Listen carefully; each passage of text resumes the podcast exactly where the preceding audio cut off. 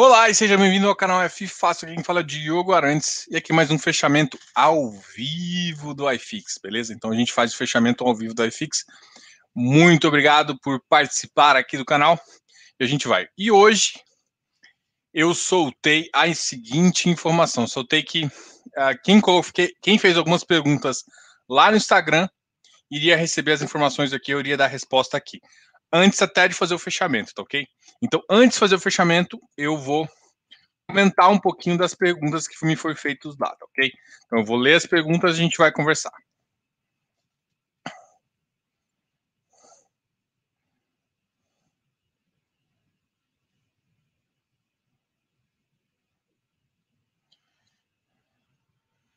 Boa noite, boa noite. Eu também estou dando um tempinho para vocês chegarem. Muita gente veio me perguntar aqui. Vamos às perguntas. Vou começar de trás para frente. Quem perguntou a primeira coisa, como montante adicional, como montante adicional é calculado? É informação antes da liquidação ou no número de cotas? Bom, é, eu, já, eu já fiz isso aqui numa aula, a gente conversa de novo, é claro. A primeira questão é o seguinte: a gente tem Uh, primeiro, todo mundo sabe que tem um direito. Tá?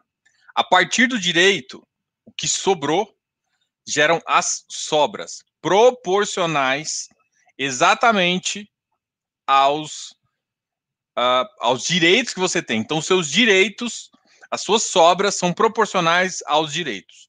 O montante adicional é um valor que ele não tem base. Ele não tem base. O montante adicional é o seguinte: as ofertas Normalmente, como é que elas funcionam? As ofertas, ela tem uma referência que é a seguinte. Uh, você uh, faz uma oferta de 400 milhões. Pelas regras que tem na CVM, você pode aumentar o volume ofertado em até 20% sem nenhum problema. Então pode chegar a 480 milhões sem nenhum problema. Esses 80 milhões é o montante adicional. O que acontece nas, nessas emissões que na segunda etapa, concomitantemente às sobras, você também coloca um valor de montante adicional. Caso, por exemplo, o, a oferta original, inclusive, as pessoas colocou bem abaixo, o que, que acontece? Você pegou um valor e aí a oferta deu 350 milhões. O que, que vai para o montante adicional? É os 350 milhões mais os 480. É mais ou menos essa conta. Não sei se ficou claro. O que, que eu quero dizer? O montante adicional é um número que é, adiciona a oferta original. E você pode colocar sem qualquer nenhum prospecto. Como que ele é calculado? Bom, você faz as sobras, você coloca as ofertas das sobras, o que sobrar vai para todo mundo que colocou. O que sobrar, de fato, assim, você tem as sobras das sobras das sobras.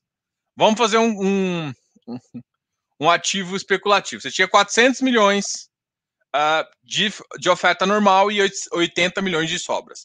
Você executou 150 milhões. Sobrou 250. Você executou mais 120. Então, das 250, você tem 130. Esses 130 mais aqueles 80 que você pode, pode ir para montante adicional. Entendeu? É essa a conta que você faz. Diogo, como é que eu vou saber? Não tem como saber. Por quê? Porque tem que ser feito todo mundo colocar as ofertas, todo mundo entender qual que é o volume das pessoas que querem comprar. Se o volume for maior, tem rateio no montante adicional. Se o volume for menor, você consegue comprar tudo que você pediu, mesmo às vezes tendo uma cota de sobras. Não interessa. O seu montante adicional vai adquirir todas as cotas que você tem. Tá ok? É, isso, é, isso é muito interessante. Ou seja, existe um processo na bolsa que chama book building, que é basicamente é, ele recebe todas as ofertas e monta o pacote de quem deseja e vê o tamanho da oferta. Se o tamanho da oferta é maior, vai ser. Só que o que vocês têm que entender é o seguinte: ah, não existe ah, oferta do que você tem direito. Do que você tem direito, você vai executar. Das sobras que você tem direito, você vai executar completa. O montante adicional, que é uma incógnita. É como se fosse todo mundo tá tentando comprar aquela pedaço do bolo que não foi consumido.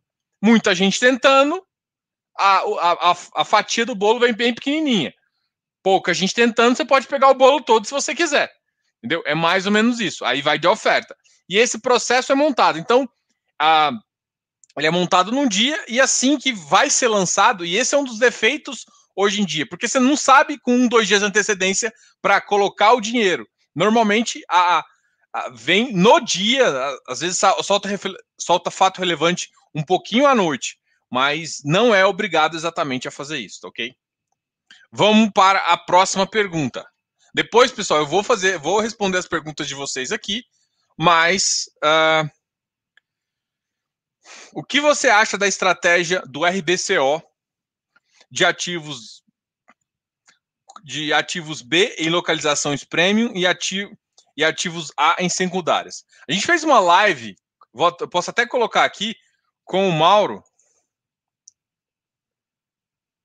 com o Mauro Lima, da RB, que ficou uma live muito legal. Então, assim, eu, eu, eu resumo, assim, para entender sobre a RBCO, nada melhor que o gestor falando. Então, tem ativos que têm uma certa vacância, mas o próprio relatório deles, para mim, é um relatório que talvez, é, é assim, tem hora que você elogia muito para outros players seguir. O que, que eles colocaram? Eles começaram a colocar é, o que, por exemplo, eles pegaram, acho que da Sila, os dados. Qual que é a vacância daquela região? Então, o que, que acontece? E a vacância do fundo. Porque a tendência é a vacância do fundo seguir a vacância da região. É obrigatório, Diogo? Não é obrigatório, mas é uma tendência. Então, quando ele coloca isso, e um outro dado que ele coloca que é muito importante é o preço do metro quadrado do aluguel. O que, que ele quer dizer com isso? Se o espaço que tem no metro quadrado do aluguel está para aumentar ou para baixar. Então, esses dois dados, resumindo, você consegue ver uma boa estratégia se o, se o ativo pode aumentar a renda, perder renda, aumentar a vacância ou diminuir vacância, até para você poder embutir parte disso no preço. Então, eu acho que mais gestores deveriam seguir essa, essa filosofia, e para mim é uma filosofia perfeita para quem quer fazer isso, tá ok? Então, observe muito bem esse detalhe. Então, qual é a minha opinião sobre o RBCO? É um, é, ele fala muito claro. Porque a grande questão que você tem que entender é o seguinte: se você sabe a vacância da região, é, talvez nos momentos mais difíceis, você consegue entender se a região é boa ou não. Então, acompanhe os dados, acompanhe os relatórios para você tomar uma decisão. Então, eu não vou te. Aqui, ó, eu já, eu já disse, eu sou consultor, eu não sou analista, eu não vou fazer uma análise do ativo com um relatório. O que eu faço é, eu faço uma análise para os clientes que eu tenho. Mas a, a opinião que eu posso te dar sobre a RBCO é que essa live para mim ficou espetacular. Foi uma das conversas, assim, eu tive muita conversa massa, até difícil escolher uma ou outra pessoa que eu gostei de conversar mais, mas eu gostei muito dessa conversa. E assim, vejam o relatório, vejam o relatório, vejam essa conversa. Com isso, você já vai ter anos luz na frente do que não viu. E você pode tomar uma decisão elucidada dessas informações, tá ok? Vamos pro próximo? Já já eu volto com vocês que estão aqui, só para não dar muita. Vou fazer três perguntas aqui, a gente vai uma aqui e depois a gente faz o fechamento e vai fazendo mais perguntas. E essa pergunta aqui, talvez é uma das que tenho, tenho mais recebido. E essa pergunta aqui é linda. Por que o BBPO vem caindo tanto? A minha pergunta é: por que ele não cairia?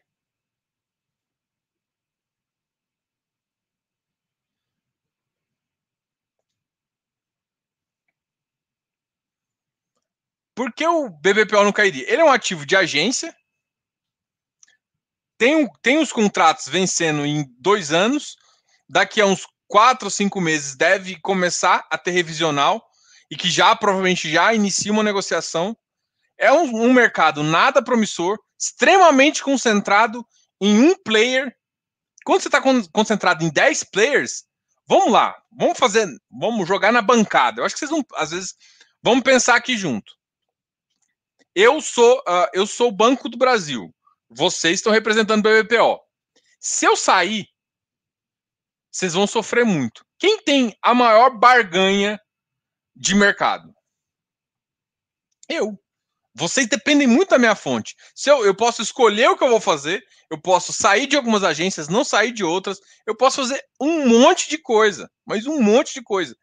Nesse caso, quando vocês têm várias outras agências, vocês têm vários outros clientes, eu não sou seu cliente que te dá, porque eu sei que eu te dou a principal receita sua. Você não me dá, você me dá um serviço. Sabe como é que você. Não sei se vocês são empresários, mas eu, você squeeza os, os, os, seus servidores, os seus, não colaboradores, né, tá? As pessoas que te prestam serviço, é assim. É, basicamente, não estou falando que é maldade tal, tô falando assim, é, é, o fato da vida.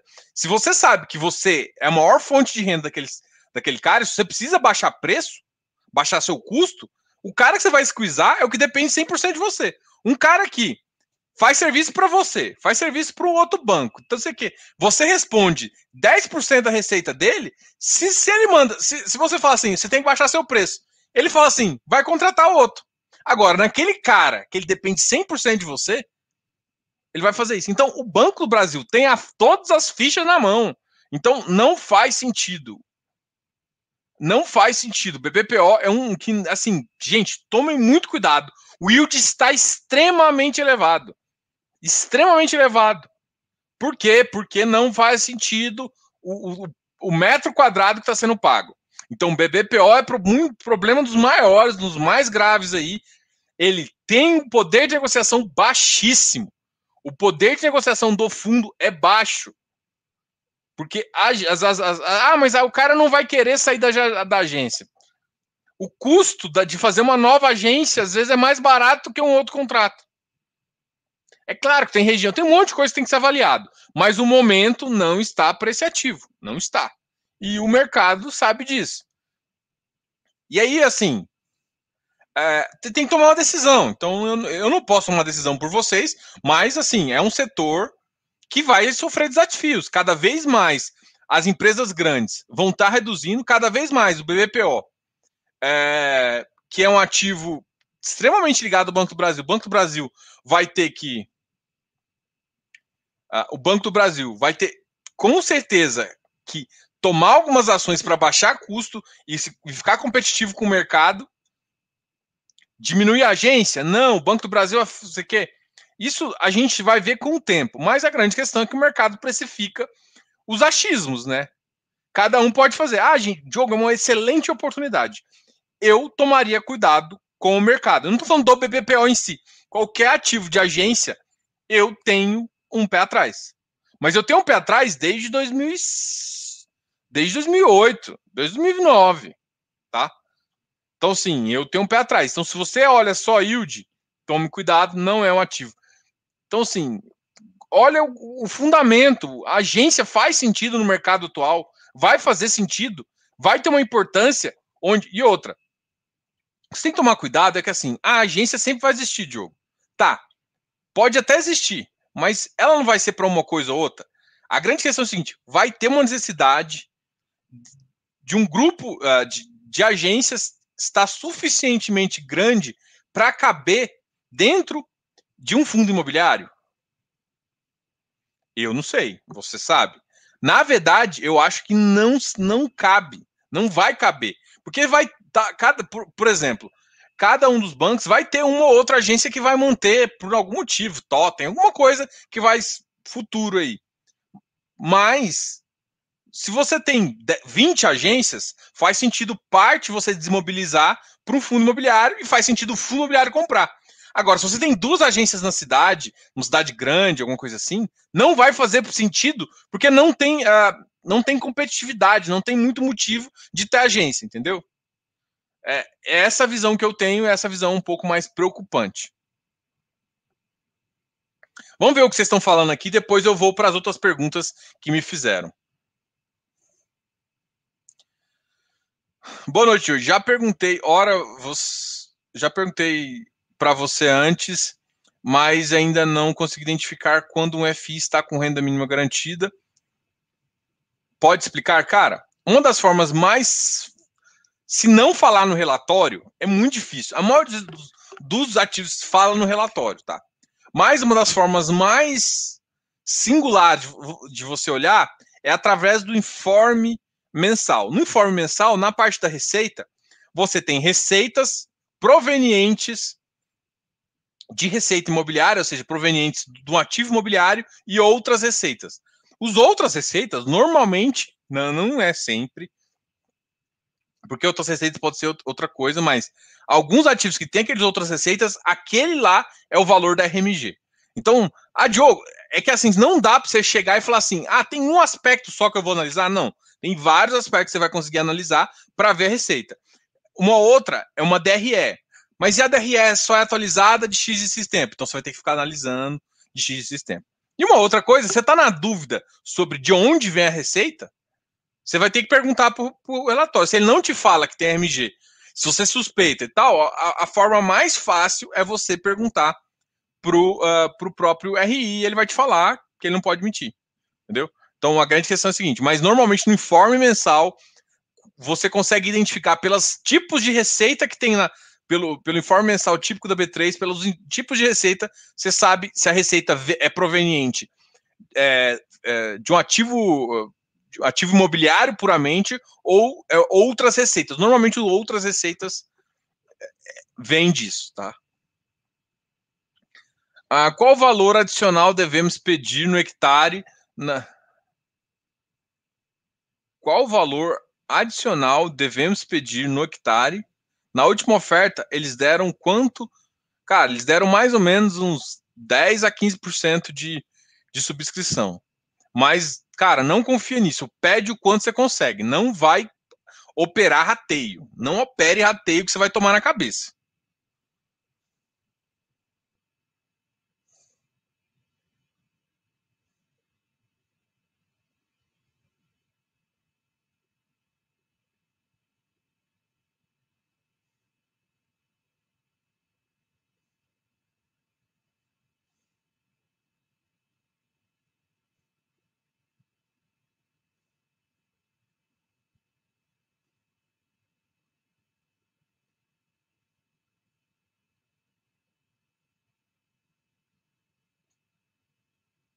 Essa aqui é uma boa pergunta do Arlindo. Deixa eu colocar ela aqui.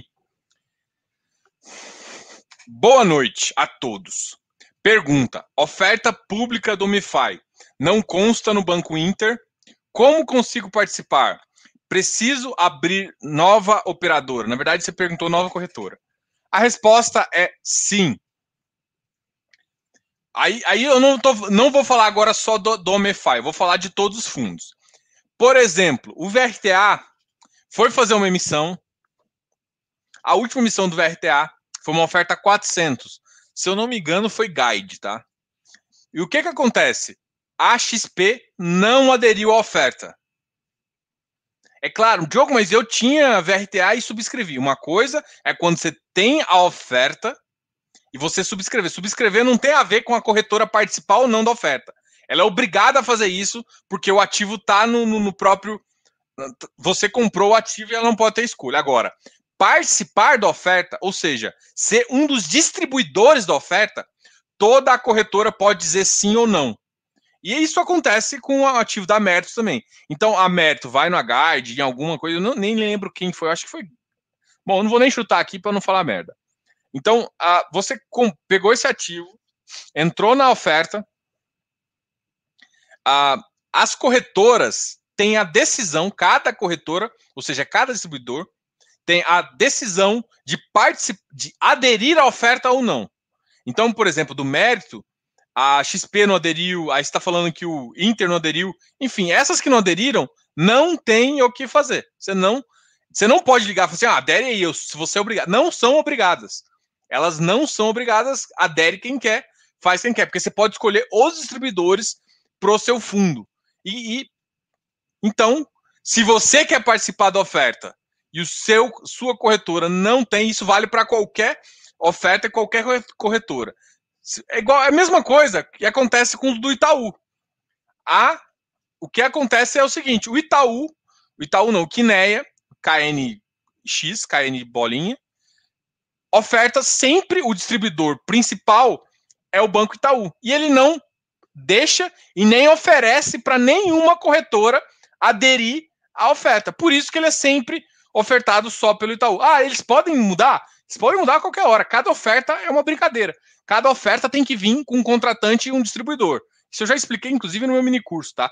Então, você tem que escolher o distribuidor e o distribuidor que subcontrata as, as outras corretoras, o que é o chamado coordenador líder, faz isso.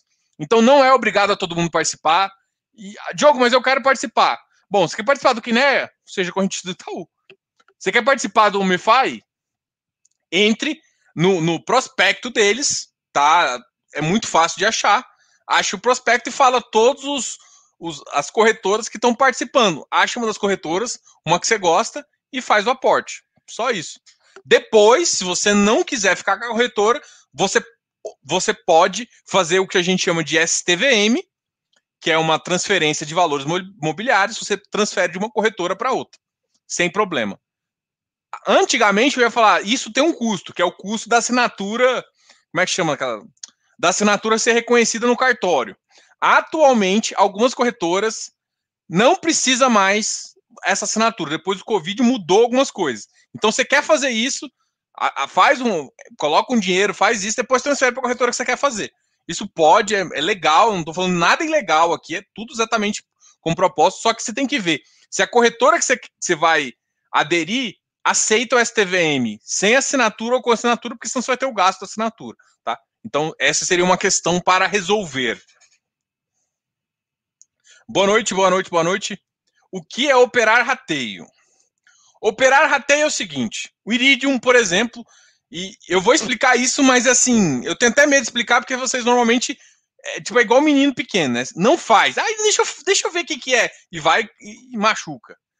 Mas tá, vamos lá, vou falar. Operar rateio. Direito, você só tem direito àquilo que você ganhou. As sobras, você só tem direito àquilo que você ganhou. O montante adicional é livre. Você pode, por exemplo, ter uma posição de você ter 10 cotas, você ter direito a uma cota, a uma cota de sobras e concomitantemente colocar montante adicional no tamanho de um milhão. Isso depende se a corretora vai aceitar, não tem, mas você pode fazer isso. Ou seja, o montante adicional, uh, as sobras, você tem um número fixo para colocar, que é o que você tem e vai exercer. O montante adicional é um número que ele vai ter que ir para o book building e depois do book building, de acordo com a oferta de todo mundo, de acordo com as ofertas de todo mundo, vai decidir se você vai pegar o 1 milhão que você pediu ou se vai pegar 10 mil, 5 mil, 100 mil. É, depois de todo mundo colocar as ofertas, é que você vai decidir quanto você vai levar. Operar rateio, normalmente, o que as pessoas fa fazem com isso? O Iridium, nas últimas três ofertas, tem dado entre 10% e 5% de montante adicional. Aí você fala assim, nossa, eu vou ser espertão, eu sou espertão, você é espertão, eu sou espertão, eu quero tomar 50 mil de iridium. Beleza? Só que como dá 10% a 5% de rateio, eu espertão aqui, em vez de colocar os 50 mil, coloco 500 mil. Eu não estou avaliando se a garantia da sua corretora vai pedir ou não, mas você coloca e vamos supor que sua corretora aceitou. Isso é operar. O que, que você está falando? Você não tem os 500 mil, você queria só 50 mil, você está colocando uma posição 10 vezes maiores, contando que vai ter rateio. Isso chama-se operar rateio, porque você está pressupondo um número de rateio para pegar uma participação de cota. E quando você opera rateio, de vez em quando acontece algumas coisas muito estranhas. Ninguém opera rateio e você botou os 500 mil e você pega os 500 mil que você não tinha direito. E aí, normalmente, você sabe a, a problemática que dá, porque se você colocou uma cota maior, se não tiver o dinheiro, a corretora vai te levar da justiça e vai fazer isso. Então, não recomendo, não pode fazer, enfim. Ah, isso mesmo, Diogo. Já havia lido o prospecto, não consta no Banco Inter, eu precisava entender se a obrigatoriedade, por isso você falou uma explicação. Fechou. Você, a corretora não é obrigada e você tem que procurar uma outra corretora que vai distribuir o produto. Nem toda corretora é obrigada a distribuir o produto tá fazendo, tá ok? Oh, o, o, o Bach explica também. O, o Cid me zoando aqui. Vou contar pro, Bra, pro Bach que você tá explicando que é operar Não, eu posso explicar. Se alguém aqui falar que eu tô incentivando, a gente vai ter um desafio de morte aqui, tá? Mas assim, gente, é, isso aqui é o que um vai dar dor de cabeça. Vai dar muita dor de cabeça, tá?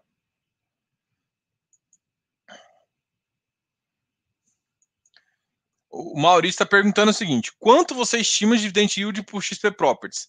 Na minha, na minha cabeça, com os ativos que ele tem, a, a tendência do dividend yield é cair, não subir. Isso é problemático, tá? Por que, que você acha que vai cair, Diogo? Porque a vacância de. Ele está com uma vacância, acho que de 15%, estava com 9%, se eu não me engano, da última vez que eu vi. Uh, a vacância da região é 20%. Qual que é a tendência? Você acha que a vacância vai para zero ou a vacância vai para 20? A tendência, Diogo, ah, mas eu acho que vai para zero. Bom, você pode achar o que você quiser. Eu estou falando de tendência, estou falando de probabilidade. A probabilidade maior é que a vacância da região se iguale a, vac a vacância do, do, do, ativo se iguale à vacância da região. Tá? É a, essa a tendência. Média é média. Média é média não é a todo. Existe uma falha do desvio padrão ali, mas enfim, vou nem entrar na matemática, porque não pode confundir a cabeça de vocês. Mas tá, a tendência é ir para a média. Então a tendência, na verdade, é baixar. É, desculpa falar isso, mas é baixar. Vai baixar o rendimento. O yield é um, uma medida de preço mais rendimento. Abaixou o rendimento, o preço pode cair para compensar o, o yield de 0,8, 0,7, que é um yield que o mercado está pedindo para esse ativo. É outra coisa, mas não adianta nada o, o, o o yield manter a mesma coisa, se o. Porque, por isso que eu não, gente, não olha yield, olha toda a, a, o contexto, porque não adianta só olhar yield. O que, que adianta o yield permanecer igual se o, se o rendimento caiu, o preço caiu? Gente, o yield é uma relação rendimento dividido pelo preço. Se o rendimento cair e o preço cair, o yield pode permanecer, o dividend pode permanecer igual, entendeu? Então o ideal é colocar o número exato de cotas que queremos.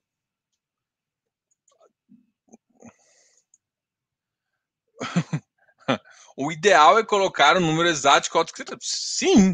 O ideal é você colocar o tamanho do seu bolso. Você não vai colocar mais. Não vou falar aqui para você colocar mais. Aqui você tem que colocar exatamente o que você tem. Diogo, porque a grande questão é o seguinte: por mais que pode dar rateio, por mais você não sabe. É impossível. Se a operação não der rateio, você tem que. Você tem que ter a capacidade financeira Vamos lá, vamos só, só mudar uma frasezinha.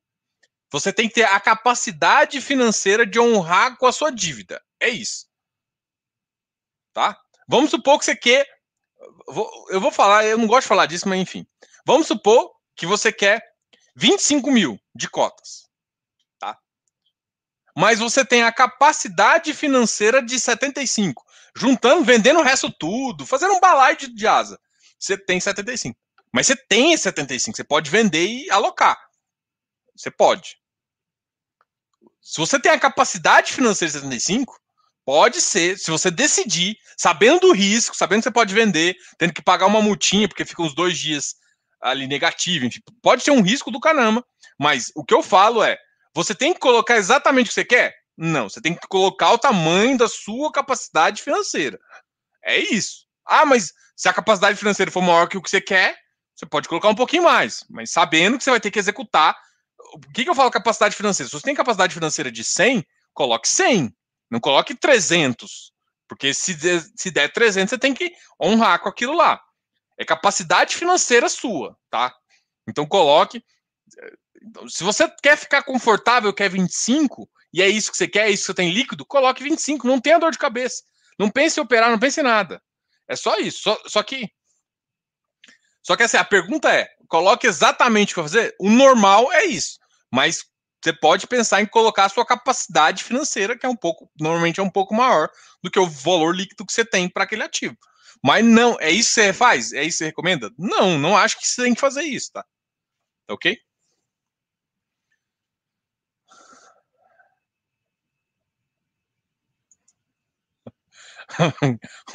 Pô, mas assim você quebra minhas pernas, né?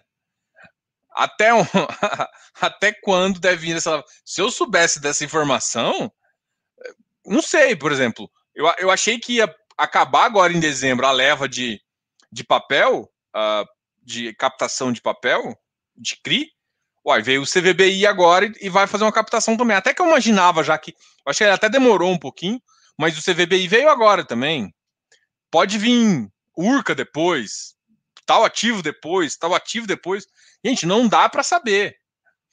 Não dá para saber. É por isso que tá, tá com certeza as avalanches de, de emissão tá fazendo que todo mundo venda no secundário, principalmente posições ruins.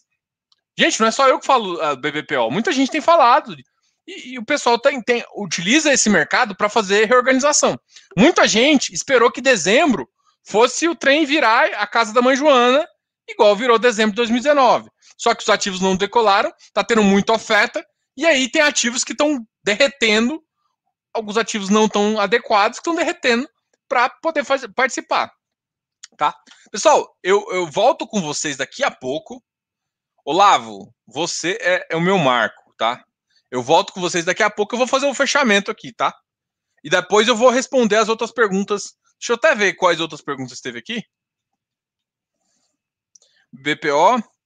Ah, aqui já me perguntaram, ó, por que o XP Properties e o BBPO caiu tanto? O XP Properties é porque eu acho que o potencial dele caiu, apesar de saber que eu acho que o pessoal, o XP Properties, o pessoal tem exagerado demais. É porque a oferta foi muito grande, foi muito grande a oferta, muito grande. A oferta foi muito grande, o ativo é malemar, né? É malemar, tem aquele monte de ativo lá em Barueri, apesar, né? Apesar de ter um ótimo ativo e comprar um, um o, o, o, Faria Lima Faria Lima Plaza, cara, um ativão, ativão, aquilo lá. Se fosse só aquele ativo, cara, que essa oferta seria um sucessaço. Mas agora muita gente entrou na oferta e quis vender no secundário. O ativo liberou, se eu não me engano, tem dois dias que o ativo liberou. E aí muita gente que achou que ia flipar com valor de 85, tá começando a vender agora a qualquer preço não acredita no ativo. Então, o XP Properties caiu por conta disso. Ah, tem mais uma pergunta aqui sobre o hectare. Depois eu respondo ela. Então, tem mais uma pergunta aqui, depois eu volto para o Olavo também. Uh, mas antes a gente vai fazer as, a, o fechamentozinho aqui. Hoje teve um importante dado, né? Eu não podia deixar de comentar, então vamos às notícias. Vamos às notícias. Hoje vou, vamos, ah, vou abrir minha câmera aqui Abrir minha câmera não, vocês já estão me vendo, né? Se não estão me vendo, tá ferrado. Eu tô meio ferrado. Hoje, teve a Selic. O Banco Central, teimosão, tô brincando. Eu, essa, essa decisão de 2% já estava esperada. Mas eu não sei, assim, a gente, eu não acho que a gente está na Europa, tá? Nós não, nós não estamos na Europa. Então, assim, eu não acho que a gente aguenta dois anos de, de juros real negativo. É, muito. Então, assim, existe uma forte pressão da inflacionária. O Banco Central decidiu, ainda deve, ainda está dentro da meta. Então, como está dentro da meta ainda, ele, ele não tinha uma ação obrigatória cumulativa para fazer. O pro, meu receio é ele fazer um movimento já agora no início de 2021 e esse movimento não ser suficiente para conter essa movimentação cumulativa. Eu quero, eu quero ler muito o, o, o relatório deles, né? Eles emitem o relatório depois, eu acho que é um relatório bem legal de se ler. Diogo veio com, veio com alguma novidade? Não, ele veio exatamente como esperava que viesse, não mudou na dica de nada. É exatamente o que a gente esperava. Mas, enfim. A, a bolsa hoje caiu 0,7, então a bolsa começou a sofrer. O, o, o dólar. Uh, isso aqui, é, para mim, é um movimento prévio, né? Isso aqui chama-se. É, era um, talvez era uma antecipação do mercado que achou que poderia. Essa é a minha visão, tá? É, que poderia, o Ibovespa poderia. Ele deu uma. Tipo assim, se aumenta a Selic, e aí você faz aquela taxa livre de risco do mercado e tal, no mais, é, a tendência é que o prêmio de risco pago pela bolsa seja um pouco maior e aí acaba que a bolsa cai um pouquinho. Então, eu acho que tem esse espaço para fazer isso. Como amanhã não subiu, provavelmente amanhã tem uma, uma leve recompensa, porque eu acho que ele caiu, inclusive, mais do que deveria. o dólar subiu para 1,0. Eu também acho que é um impacto talvez natalino, assim, as, os fluxos começaram a acessar os fluxos financeiros para o Brasil. Enfim, essa é basicamente a visão que eu tenho. Agora vamos falar um pouquinho dos ativos que tiveram o pior desempenho e depois os ativos que tiveram o melhor desempenho. Deixa eu colocar num, numa visão que vocês enxergam aqui, porque senão vocês não. 175. BBPO, o que todo mundo tem perguntado. XP Properties também, aquela questão que a gente analisou, né? O XP Properties acabou de sair de emissão. O PLCR, o RBIR, um ativo de desenvolvimento da RB que eu tenho acompanhado bem mais de perto. O PLCR é, é um ativo também que caiu. PVBI, 94, cara, o PVBI caiu bastante também. Hein? Da última vez que eu falei de asterisco, a galera quase quis me matar aqui, mas é um outro que eu botaria um asteriscozinho aqui, tá? Tem uma. Cara, vê a minha conversa também com o Rodrigo Abud. Muito legal essa conversa também, que pode te ajudar a entender um pouco. Amanhã, cara, deixa eu só interromper isso aqui, porque amanhã eu fiquei muito empolgado. Amanhã eu tenho uma live top. Uma live topíssima. Não é, não é top, não, é mega top. Mega Ultra Power Top. Amanhã a live vai ser com Augusto Martins, do Credit Suisse. Isso mesmo. Eu vou até voltar para mim. Amanhã a gente vai ter a live com Augusto Martins, do Credit Suisse. A gente vai amanhã às 19 horas, então vai ter uma live assim, mega top, ultra blaster, foda. Muito massa a live. E a gente vai, e é meu foco é perguntar sobre dois ativos dele. Apesar de eu querer também falar um pouco do HGRU, mas eu quero usar essa live praticamente para falar um pouco do HGLG e também do HGLG e do HGRE, tá? São esses dois ativos que eu acho que o HGRE, eu, eu vejo um potencial muito grande com essa oferta, com a configuração dessa oferta, com o valor arrecadado ali. O HGLG é o HGLG, né? Talvez o ativo mais querido do mercado, tem um baita de um patrimônio, então, enfim. É, é um ativo aí que está na, minha, tá na minha lista e amanhã a gente vai ter o prazer de conversar com o pessoal da Credit Suisse aqui no canal. E assim, pô, tô muito empolgado mesmo. Muito feliz em conseguir. E eu espero que vocês estejam gostando dessas lives, que o material tá ficando muito massa. Então, gente, amanhã é muito massa. Eu fico empolgado mesmo, gente. Vocês não sabem. Além de eu sou consultor, então, conversar com, com, com gestores para mim é muito importante, né? Até para poder entender como é que eles pensam ativo, para fazer. E também, cara, eu sou investidor da maioria desses fundos. Então, além de conversar, é, ler o relatório, assim, e saíram uns relatórios dele, acho que hoje ou, ou, ontem. O relatório tá muito massa também. Então tem novidades pra caramba. Os relatórios dele são muito bons. Então, enfim, eu, eu gosto muito de conversar, cara. Eu tenho, assim, tem trago pessoas muito interessantes aqui. E eu espero que vocês tenham aproveitado isso. Bom, vamos parar de puxação de saco minha própria, né? Mas é bom valorizar, né? A PVBI, eu falei, Deva 119, gente, a força vendedora do Deva é muito grande, porque ele só está liberando os lockup, mas eu, eu acho que o lockup próximo é só agora dia 18, vai demorar um tempinho ainda, vai ser só para próxima, mas tem muita gente aí que o ativo está liberando, mas o ativo teve um, inclusive, uma boa, um bom ativo, uh, um, um bom rendimento, XPCI. XPCI alguém me perguntou também. O XPCI é o mesmo ativo, é um ativo Credit Suisse. Bem interessante. Amanhã, o Alex perguntou sobre HGCR, tá? Eu, eu, devo, eu devo conversar mais sobre os ativos uh, voltados a real estate, tá? Então seria, seria o HGLG. Eu poderia conversar sobre até o HGRU, um que também HG, HGRU, CBOP, então tem, um, tem, uns, tem vários aí que eu queria trocar ideia, mas o HGLG, acho que dá para perguntar sobre o GRLV, então dá, dá para perguntar muita coisa massa, entendeu? O Tegar, 130, então, o Tegar, se eu não me engano, o preço dele é 128 do secundário, então o pessoal tá, tá, tá todo mundo vendendo secundário para comprar no primário, então aqui, Deva tá em emissão, PVBI não está em emissão. XP Properties acabou de sair da emissão. O RBR, não sei. O BBPO foi a, questão de agências. Então, que está acontecendo? Ou os ativos estão, os problemáticos, começaram a derroter, os outros que começaram a cair de preço são ativos que saíram de emissão, então tem muita oferta, e provavelmente não tem, e não tem yield, é, ativos que estão em oferta, que estão perdendo preço, uh, e, e, e, o mercado também está dando uma segurada, entendeu? XPE deu uma caída, a RI11 deu uma caída. Deixa eu beber um pouco de água aqui. O iFix está menos 0,34. O Bresco, uh, 116. HGPO, 215. Ó, gente, observe esse ativo aqui também, ó, HGPO, tá? RECR, RBRR, ah, RECR é um ativo, enfim. O RBRR, uh, high grade total, 92, está muito descontado também, mas é high grade, então é bem complicado de, de ter uma entrada. PATC, 84. A RBR Properties, alguém me perguntou do Properties aqui, né?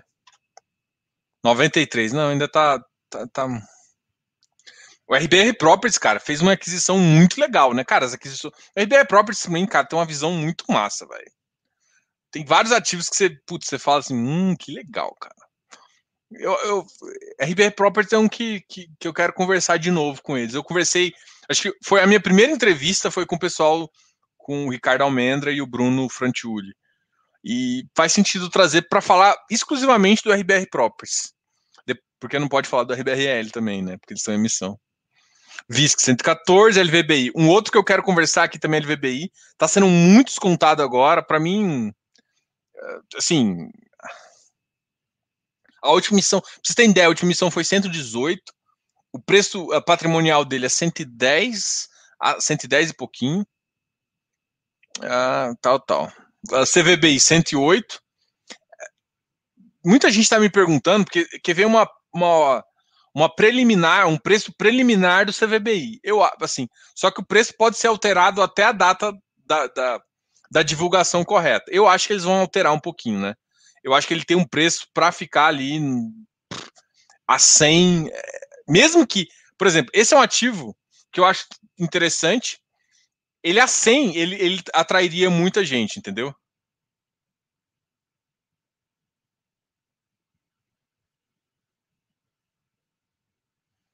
Se eu não me engano, é dia 18, tá? O Pitágoras está perguntando aqui do Mefai. Uh, se eu não me engano, é dia 18. Você tem até dia 15 para colocar oferta e a liquidação entre o dia 18 e o dia 20. Mas eu realmente é mais fácil olhar no, no site lá do Ticker 11 do meu amigo Danilo e do Marcos Correia.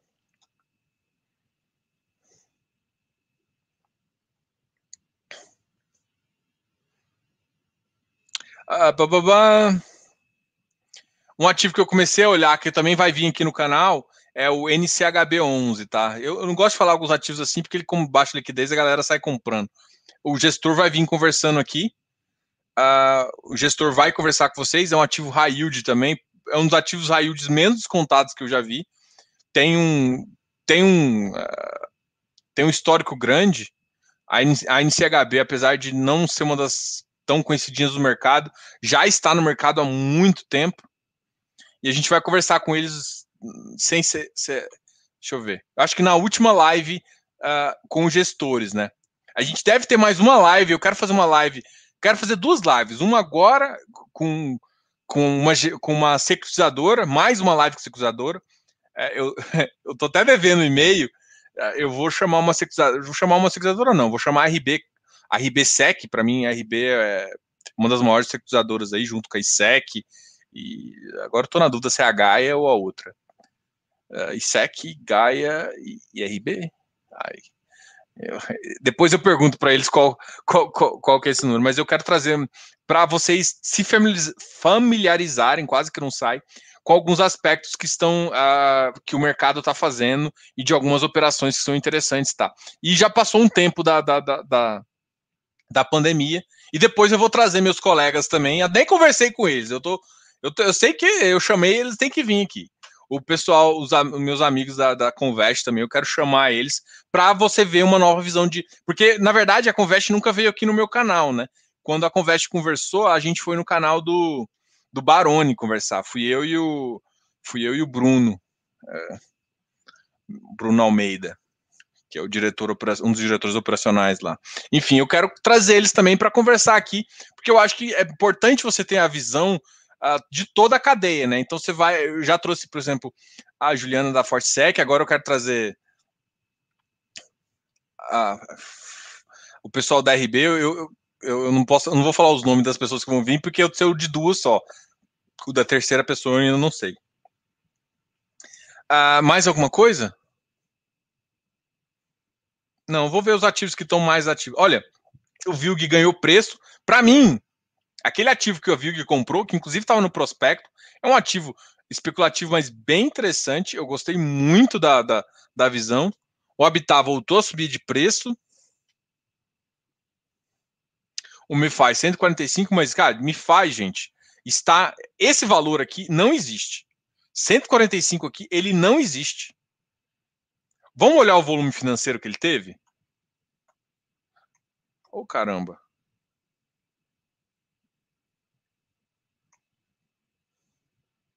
Teve 38 negócios. Teve 36 mil. Isso aqui é, é investidorzinho comprando. Então, assim, pensa quando o fundo aumentou, acho que 5, 6 vezes de tamanho. Quando terminar as ofertas, o MiFi vai, se eu não me engano, ele deve ficar numa caixa de 25 a 30 mil. Então, é um fundo que vai ter potencial de crescer. Ele pode crescer, inclusive, bem mais, só que é um fundo que vai mostrar. Então, esse preço de 140 aqui, ele não existe. Não existe mesmo. Assim que as cotas forem convertidas, cara, esse preço aqui vai para uns 110, no máximo, 115. Né? Não quero fazer previsão aqui, mas não faz sentido. O fundo está aumentando oito vezes de tamanho, a negociação do fundo está baixa. Então, gente, eu sei que muita gente está querendo comprar uma cotinha, mas, cara, tem que tomar cuidado com essas operações, tá? GGRC, CBOP, Hectare 141, voltou a subir, Iridium 128, Vigip 101, é um outro ativo que tá, teve muita oferta, mas por incrível que pareça, sabe o que eu tô achando estranho? Porque o Vigip, para mim eu tô com uma pulguinha, tá? Outra, é um, um ativo que tá tendo, ó, teve quase que 100% de direito, 200, duas vezes o número de, de sobras, e além, além disso tem um montante adicional. Eu acho que eles, não, eles vão aumentar bastante tamanho. Deixa eu até ver o, o Vigip, cara. Cara, eu queria que vocês olhassem um vídeo meu de. Acho que é. Investindo FI. Se ele tivesse aqui, ele podia me falar melhor. A gente até conversou sobre. Eu acho que foi, foi logo depois da minha entrevista com ele em, acho que em abril, maio. Por que, que você está falando dessa entrevista, Diogo? Aí, ó, tá negociando 4.3, 4.36. Gente, esse ativo aqui, o Vigip, quando eu comprei ele, quando eu comecei assim, eu, eu, eu, a oferta foi muito top deles, assim, foi um IPO que eu achei legal. Mas, cara, durante a pandemia, esse ativo ficou dando sopa a 80 reais. Ó, um mês. O problema dele é que ele ficava assim, a 80 e 85, a 80 e 85. O que eu deixei de compra ali na 80 e, e comprei umas cotas muito boa. Confesso. Só que assim, esse é um ativo que está com muita oferta, está tendo uma força compradora muito grande. O volume está muito grande de compra do Vigip para quem está em oferta. Então, assim, eu não acho que esse preço aqui depois que fazer a conversão é sustentável. Apesar dele tá, ele, ele ser um ótimo ativo, apesar de achar que ele é, a característica do IPCA é ficar em alta agora, é ter, ter sido engravidado ali pelo nosso amigo IGPM. O IGPM já tem uma previsão daqui a dois, três meses, já de na faixa dos 2 a 1, um, né? Então é uma visão que eu tenho. É certeza que vai ser assim, gente? Eu não tenho certeza de nada dessa vida, né? só de que a gente vai padecer. Mas é uma tendência que eu vejo que o mercado espera e eu tenho uma, uma expectativa semelhante também. E é com isso que a gente pensa em algumas teses de preço para fazer alguma, alguma, um, algum posicionamento tático. Eu tô vendo, gente, só fazer um comentário aqui, não é maldade, não. Mas é, vou até voltar para mim, porque eu acho que gente, depois eu já vou voltar para as perguntas. Já está batendo 49 minutos de live. Como consultor, eu vejo duas coisas, gente. A gente tem posicionamento estratégico e tático. As pessoas confundem as duas. O, o estratégico é não é só. Diogo, estratégico é buy and hold? Não, estratégico pode ser buy and hold. Um buy and hold é estratégico, mas você pode ter várias outras estratégias. O que não pode ser é você ficar girando a carteira no tático ali, com aquele posicionamento, aquela distorção micro ali, ficar fazendo isso com muito, com 50% da sua carteira. O tático não pode ser tão. O tático tem que ser limitado a no máximo 20% da sua carteira. Para você não incorrer num risco que não faz sentido, entendeu? Tá? Então, a visão que eu tenho é essa. Então, tem muita gente que tá, tá muito tá muito tático e pouco estratégico. Não é, não faz sentido. Fique estratégico e utilize as, as divergências táticas para aprimorar seus, seus ganhos e, e para pegar distorções que às vezes essa distorção não é no curto prazo, no longo prazo também. Então, pensa a carteira, não, não só sai comprando e sai vendendo, não. Trace o, o que você quer entender de mercado. Qual que é o setor que você tem mais facilidade, o que, que você quer de yield, o que, que o yield que você tem que realmente esperar. Então, entendendo isso, fica mais fácil, tá? Voltar no meu amigo. Deixa eu ver aqui. Até perdi já. Olavo, achei você. Boa noite, Diogo. Pode comentar o aumento do VP do HGPO? Eu posso comentar o HP. É um ativo bom, um dos melhores ativos com excelente valor. Agora, o preço que ele pode chegar depende do que o pessoal está querendo pagar de ágio. É um bom ativo, é um ativo gerador de caixa, numa região ótima. Tem mais qualidade ali? Não. Cara, para mim o HGPO é o, a orelha do, do brinco. Só que assim, ah, para quando ele deve ir? Assim, você quer uma. Preço eu não vou falar aqui, tá, gente? O que, que eu acho, para onde ele vai, o que, que tem que ser comprado, o que, que tem. Agora, o que eu posso falar é que é um ativo bom. É, é de se esperar que existem outros ativos com características semelhantes que também podem ser beneficiados uh, de, de, que está acontecendo. Se a gente puder, puder pensar nos próximos anos, alguns desses ativos pode fazer. Porque tem que pensar o seguinte: a Faria Lima já está acabando as áreas possíveis de construção. Então, tem, tem coisas que tem que olhar. E, cara, essa a conversa que eu tive foi com um dos caras que eu mais curti foi com o Mauro.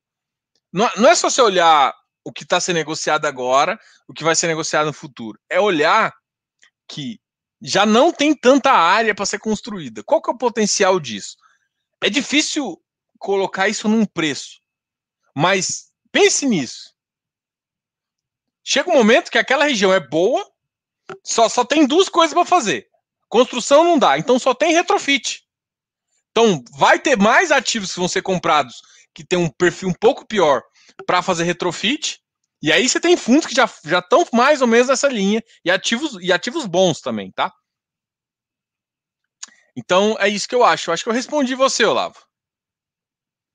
Respondi. Só não, só não falei que preço pode chegar, porque também não adianta, né? Quer mãozinha tá com açúcar, entra num grupo Close Friends aqui, vai a consultoria nossa é bem em conta, mas no geral aqui a gente eu converso mesmo. Ah, o Nildton Oliveira.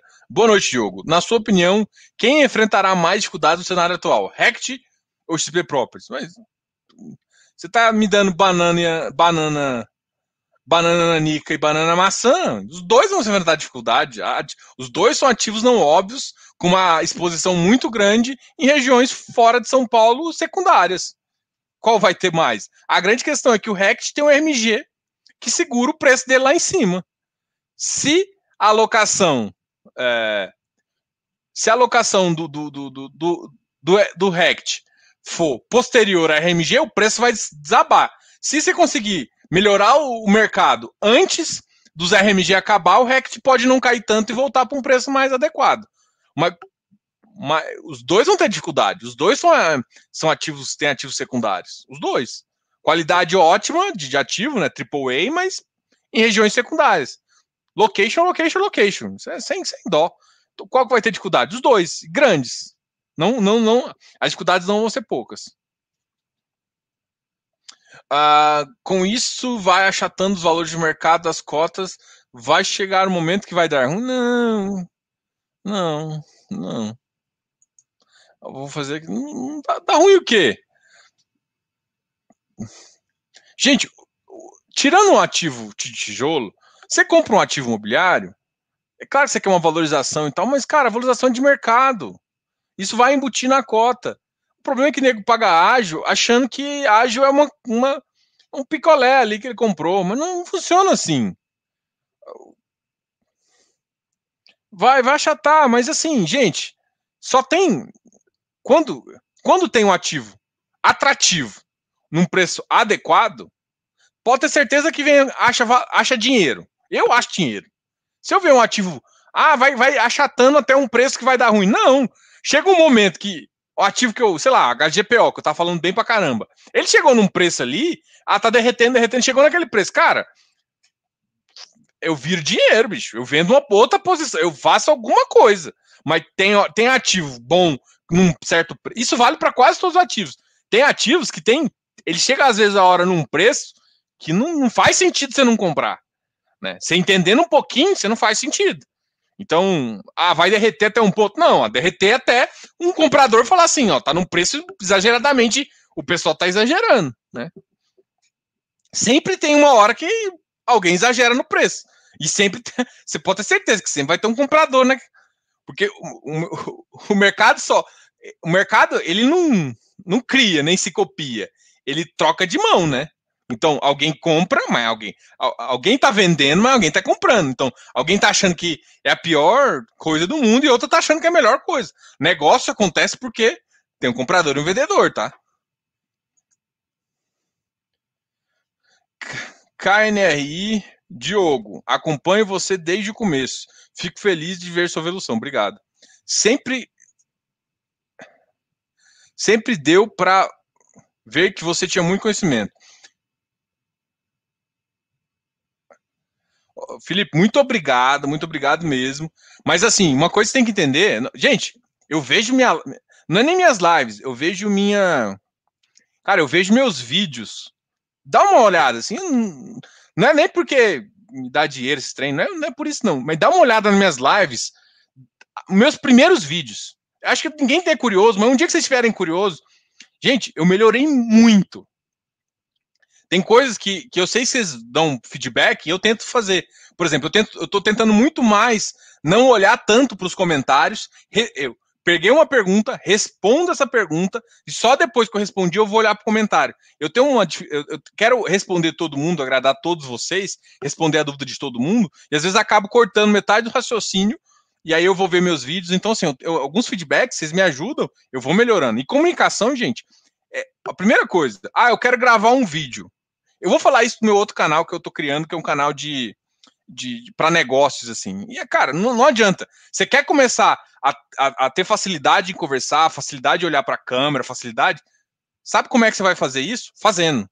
É, é, é indo, é andando. Não, não, adianta, vou planejar, vou fazer um treinamento com uma fonoaudióloga, com não sei o que. Cara, tem coisas que chega um ponto que você não consegue evoluir sozinho, aí sim. Mas as evoluções, a maior passo da evolução é você com você. É você na frente, é você tentando, é todo dia. Enfim, então, obrigado pelo esse feedback. Para mim, esse feedback é muito importante. Eu tento melhorar cada dia. Tem muita gente é, que já falou, e assim, é, que falou que eu não termino raciocínio, eu estou melhorando isso. É, muita gente fala que eu escondo algumas informações. Eu agora já deixei claro, aqui está claro para todo mundo. Eu não falo nível de entrada, eu falo de um ativo mas ah, nível de entrada, nível de saída. Tem ativo que eu acho não tão interessante, e é, é, mais ou menos isso. Ah, Diogo, você fala em algumas coisas? Sim, quando eu dou consultoria, eu falo que eu realmente acho, eu falo de preço, falo de tudo. Mas eu, eu sei o seu. Qual que é a diferença? Você está tá sendo um é, murrinho, está querendo ganhar. Não, não é, não é exatamente isso. O que, que acontece? Existe uma, um, um protocolo na CVM que você tem que seguir. Né? Você tem que seguir uma, uma, uma certa burocracia ali. Você tem que saber o que a pessoa. É, o, que, o que a pessoa. Como é que a, a pessoa absorve essa informação e saber como que ela age, né? tentar entender mais ou menos, até para saber suitability, saber se ela tem disposição ou não a risco. Então, não adianta eu chegar e falar um preço, alguma coisa, porque existem ativos que às vezes você acha que é bom, mas o nível de risco não condiz com o que você tem. Então, tem coisas que eu já mudei. E se você for olhar há, sei lá, seis meses atrás, eu falava exatamente, não, isso aqui tá caro, isso aqui tá barato, o meu preço de entrada é até esse ponto. Cara, eu não falo mais isso, até para poder falar mais. Tem coisas que eu tô me adaptando também, que é eu ainda tenho que fazer alguns vídeos, uh, só que me exige muito mais edição, que são vídeos de alguns ativos. Não sei se vocês viram, eu parei há, há quatro semanas. Tem, tá, talvez um eu acho que o último que eu fiz foi o XP Properties. Então, eu estou evitando falar isso por algumas questões, mas eu vou, eu vou voltar a fazer esse tipo de vídeo, tá?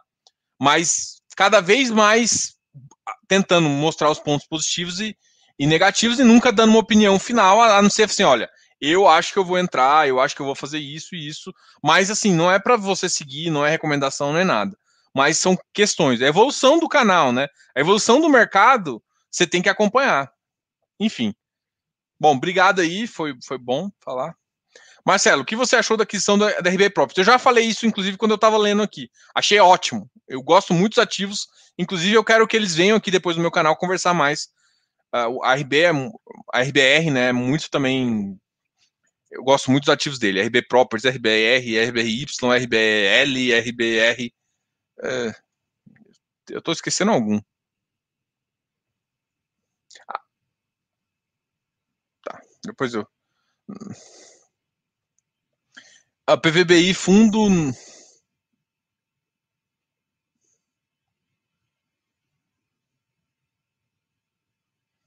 Cara, vai. A live de amanhã. Não sei quem não escutou, quem tá, acabou de chegar agora, porque deu uma aumentada de audiência. A live de amanhã vai ser com o Credit Suisse. Tá? O Augusto Martins vai vir aqui, que é o head uh, de real estate da Credit Suisse. Ele vai vir aqui conversar com vocês. Eu, eu, a minha ideia é conversar mais sobre HGLG e o HGRE. Mas talvez eu puxe a sardinha só pro HGLG. Mas é que eu quero conversar algumas coisas da HGRE também. Tá? Então, amanhã vai ser essa live mega homérica.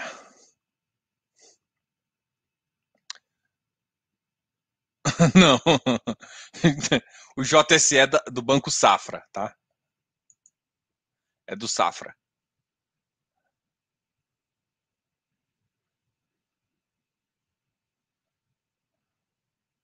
Mamãe.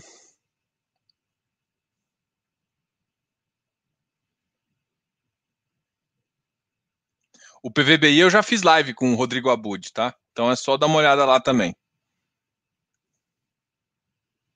Gosto, aqui, ó, o Alex tá me perguntando do RBRF. Ativo, para mim, um dos melhores FOFs que tem. Ele, ele, tá, ele, tá, ele tá com um estilo muito parecido do VIF e do RVBI. O que acha do BTG como gestora? Ai, eu tenho medo de responder essa pergunta. Eu, eu quero convidar o pessoal do, do BTG aqui, mas. Eu, queria, eu quero convidar eles para conversar sobre o BRCR, tá? Assim, o BTLG é um ativo que tá com uma cara melhor, assim. Pensando em dois anos para cá, tinha uma cara que eu não topava, hoje em dia tem uma cara que eu topo, vamos dizer assim. Não vou discutir, não estou falando de preço, se está no momento de entrar, não está. Mas vamos pensar em ativos, né? Em termos de ativos, ele tinha. Eu já tive TRXL, né? Que é o antigo BTLG. BTG como gestora, cara, ela.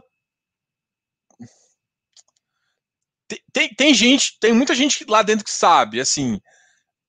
Qual que é o. Talvez a dúvida do mercado em relação ao BTG é que de vez em quando eles fazem operação pensando no próprio umbigo, não no cotista. Então, assim, os caras não sabem nada, os caras são ruins. Não acho isso. Mas as operações, na minha visão, são questionáveis do ponto de vista de ser positivo para o cotista ou não. Então, eu não gosto muito. Tem outra gestora que também eu acho que é um pouco assim, ou que a. Não quer dizer, uma gestora mais pamonha, mas enfim, eu não, sou muito fã de, de, de, Eu não quero. Eu era muito mais crítico ultimamente, mas assim, cara, eu quero conversar com os gestores. Até para. Porque o, BRCR, eu vejo algumas coisas positivas nele, né? O, BT, o BTLG é outro que eu vejo positivo. Então, se eu chegar aqui e ficar falando qualquer. O que me vinha na cabeça do ativo, eu tenho que escutar os caras também, entendeu? Então, assim, o que, que você acha? Hoje em dia, minha visão ainda é que eu, eu tenho um pé atrás. Eu, eu ainda tenho um pé atrás com eles, tá? Porque, para mim, eles pensam às vezes uh, no movimento do ativo e não no, no, no, no, cotista, no bem do cotista, tá? Vi de BCFF, vi de. Enfim. BRCR, tem vários ativos que você vê. Tá? Mas, por exemplo, o BRCR para mim está melhorando.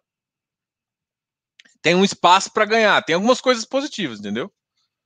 Uh, essa é a minha primeira vez aqui. Deixa eu ver aqui o Milton. Você ganhou minha atenção pela primeira vez aqui. Aproveitando que você é a primeira vez, lembra assim, ó, se inscreva aqui no canal, dá um like nesse vídeo e a gente tem um programa de seja membros. Para quem tem YouTube Premium, gente, é, teve gente que assinou o YouTube Premium para ganhar.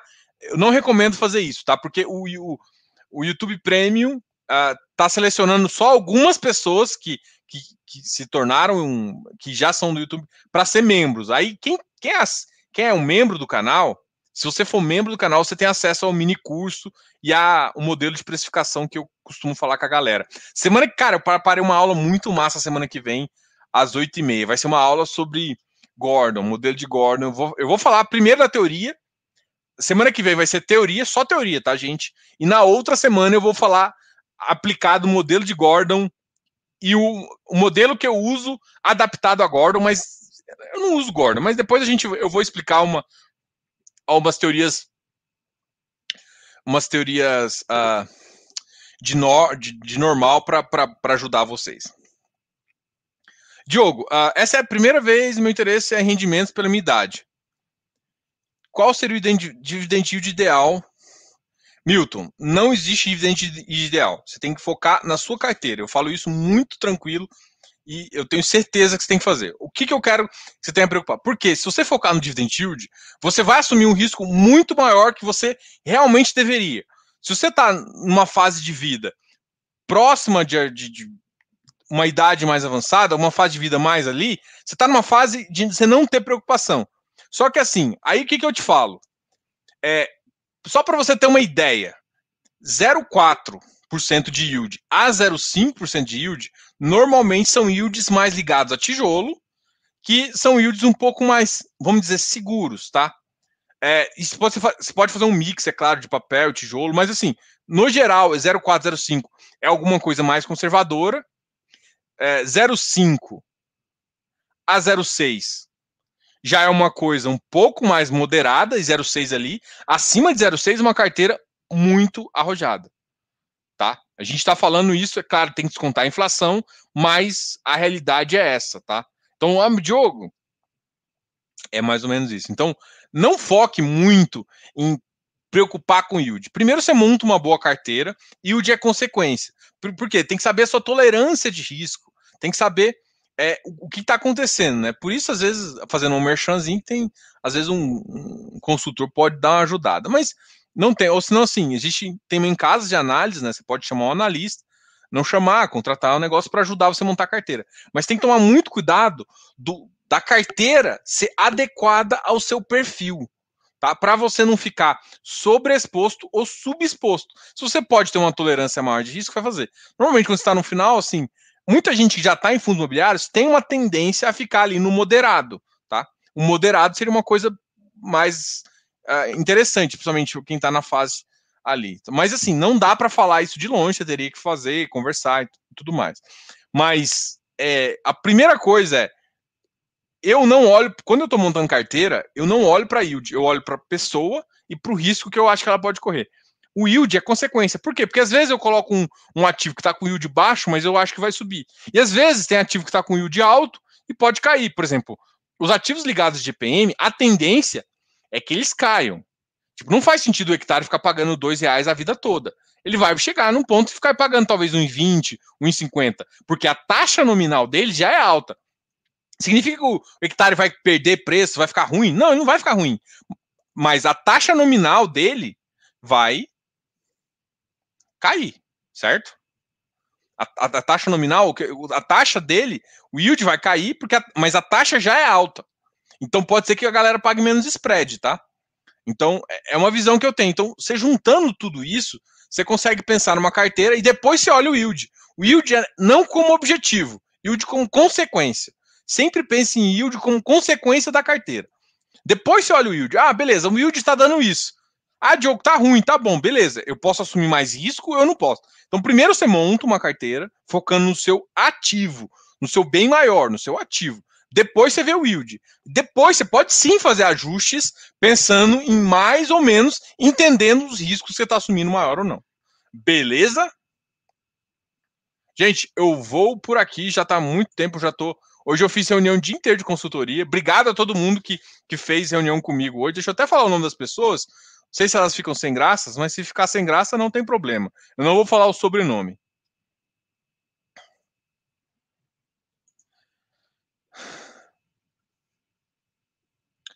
Vamos a Diogo.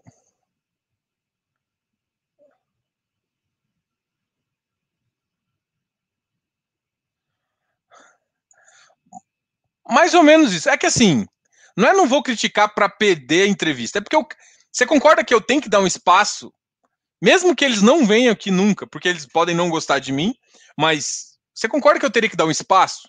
Porque como é que eu dou espaço só para quem eu gosto? Eu tenho medo de, isso chama-se viés. Você fica com viés de confirmação. Você só escuta quem você gosta, quem você não gosta não escuta. Não, eu acho que tem que escutar todo mundo. Tem algumas coisas que eu, que eu me incomodo e eu falo. E, e eu não tenho nenhum. E eu sempre falo para as pessoas. assim. Tem duas gestoras que eu já conversei, mas nunca deu certo porque eles não são fãs meus, né? E aí eu fazer o quê? Mas eu, eu tento evitar. Mas assim, eu, eu, disse muita coisa. Eu não disse, é, não gosto nada. Eu não disse nada nesse sentido, mas existem alguns conflitos que me incomodam de algumas ações que o, que, que, a, que o gestor toma ali, né? Que a gestora toma. Pensando não no bem do cotista, mas no bem dela. Aí isso me esses conflitos assim, conflito pode existir, gente. Conflito pode existir. O que não pode acontecer é você achar que o conflito você está privilegiando o outro ente, não o seu ente maior, que é o seu cotista. Tá? Então, só para ficar um pouco claro, deixa eu só falar o nome das pessoas para deixar elas sem graças. Estou buscando a minha agendas. Ah, tal, tal, tal. Alguém, me, alguém falou comigo.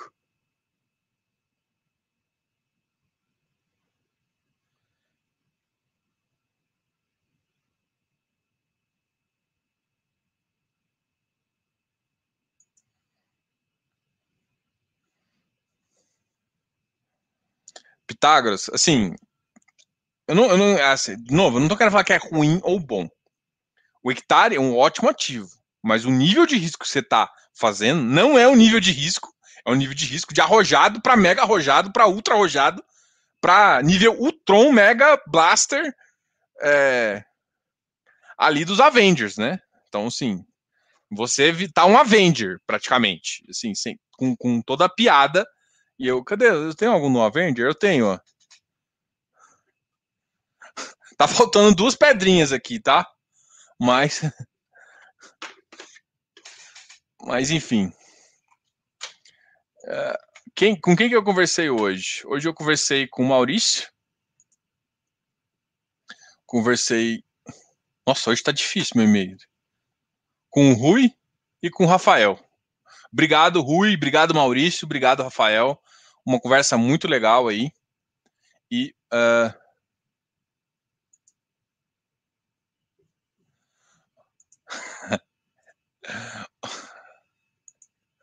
Beleza, pessoal. É, boa noite aí para todos. Obrigado aí por continuar aqui. o KNRI. Gente, eu falei do, do asterisco no KNRI e todo mundo ficou, nossa, será que ele tá falando mal? Não, eu gosto do KNRI, gente. Eu gosto do KNRI. E, é, tem algumas coisas interessantes. É que assim, KNRI hoje em dia eu comparo ele um híbrido muito com o RB Properties. Em termos de carteira, o RB Properties também está mil anos na, na, frente. Só que se você analisar os múltiplos, você pode ver alguma distorção, alguma vantagem em um de, dos dois aí. Então analisa os dois vocês vão ter uma resposta. Quer uma resposta mais detalhada? vem pro Close Friends, tá? Tô brincando. Bora lá, pessoal. Muito obrigado aí por participar. Se inscreva aqui no canal, dá um like nesse vídeo e a gente vai terminar aqui por hoje. Só lembrando, se quiser participar aqui da comunidade, torne-se um membro. A gente, além disso, uh, eu tenho alguns produtos aqui, um produto de consultoria em termos de horas, se você estiver fazendo. A gente deve lançar um produto interessante aí de um acompanhamento anual uh, de carteira para a gente fazer também, um produto bem interessante voltado para consultoria também. E uh, tem um Close Friends, onde eu também explico a minha tese de investimento, eu, mostro a minha tese, eu, eu, mostro as DARF que eu estou pagando, os que eu, tudo que eu estou vendendo e comprando. E também falo da, da, da, da minha planilha que eu uso para comprar e vender ativos, que eu mudo ela mais ou menos a cada uma, duas semanas, tá ok? Então tem essa vantagem que está no Close Friends. Então você quer saber preço de entrada, preço de saída do, do que eu faço e também da, do tipo de operação, se é operação arriscada ou não. Tem Close Friends lá que fala muito, muito interessante. Normalmente, agora o Close Friends a gente vai ter que fazer sempre uma, uma, uma visão de. E, uma visão de consultoria antes, beleza? A grande abraço aí por participarem aqui do canal. Qualquer dúvida, deixa aqui nos comentários. Eu queria muito comentário hoje também. Isso me ajuda. Deixar aqui comentário, sua opinião, o que está acontecendo, o que, que eu não consegui te responder. Eu, eu confesso que está cada vez mais difícil eu responder todo mundo, mas eu gosto, ver, deixa os comentários aqui que eu leio. Às vezes eu não. Porque tem muita gente que o comentário é, tipo, elogiando. Cara, esse comentário eu dou lá um, um like. Mas tem gente que faz umas perguntas complexas. Eu acho que hoje, inclusive, teve uma complexa bem legal que eu gostei, eu queria que a pessoa me perguntasse aqui. Então, é, deixa as perguntas aqui, que de repente eu lembro delas, fazer, ó, vou responder aquela pergunta lá da pessoa e a, ajuda a gente a fazer as coisas, tá ok? Muito obrigado e falou!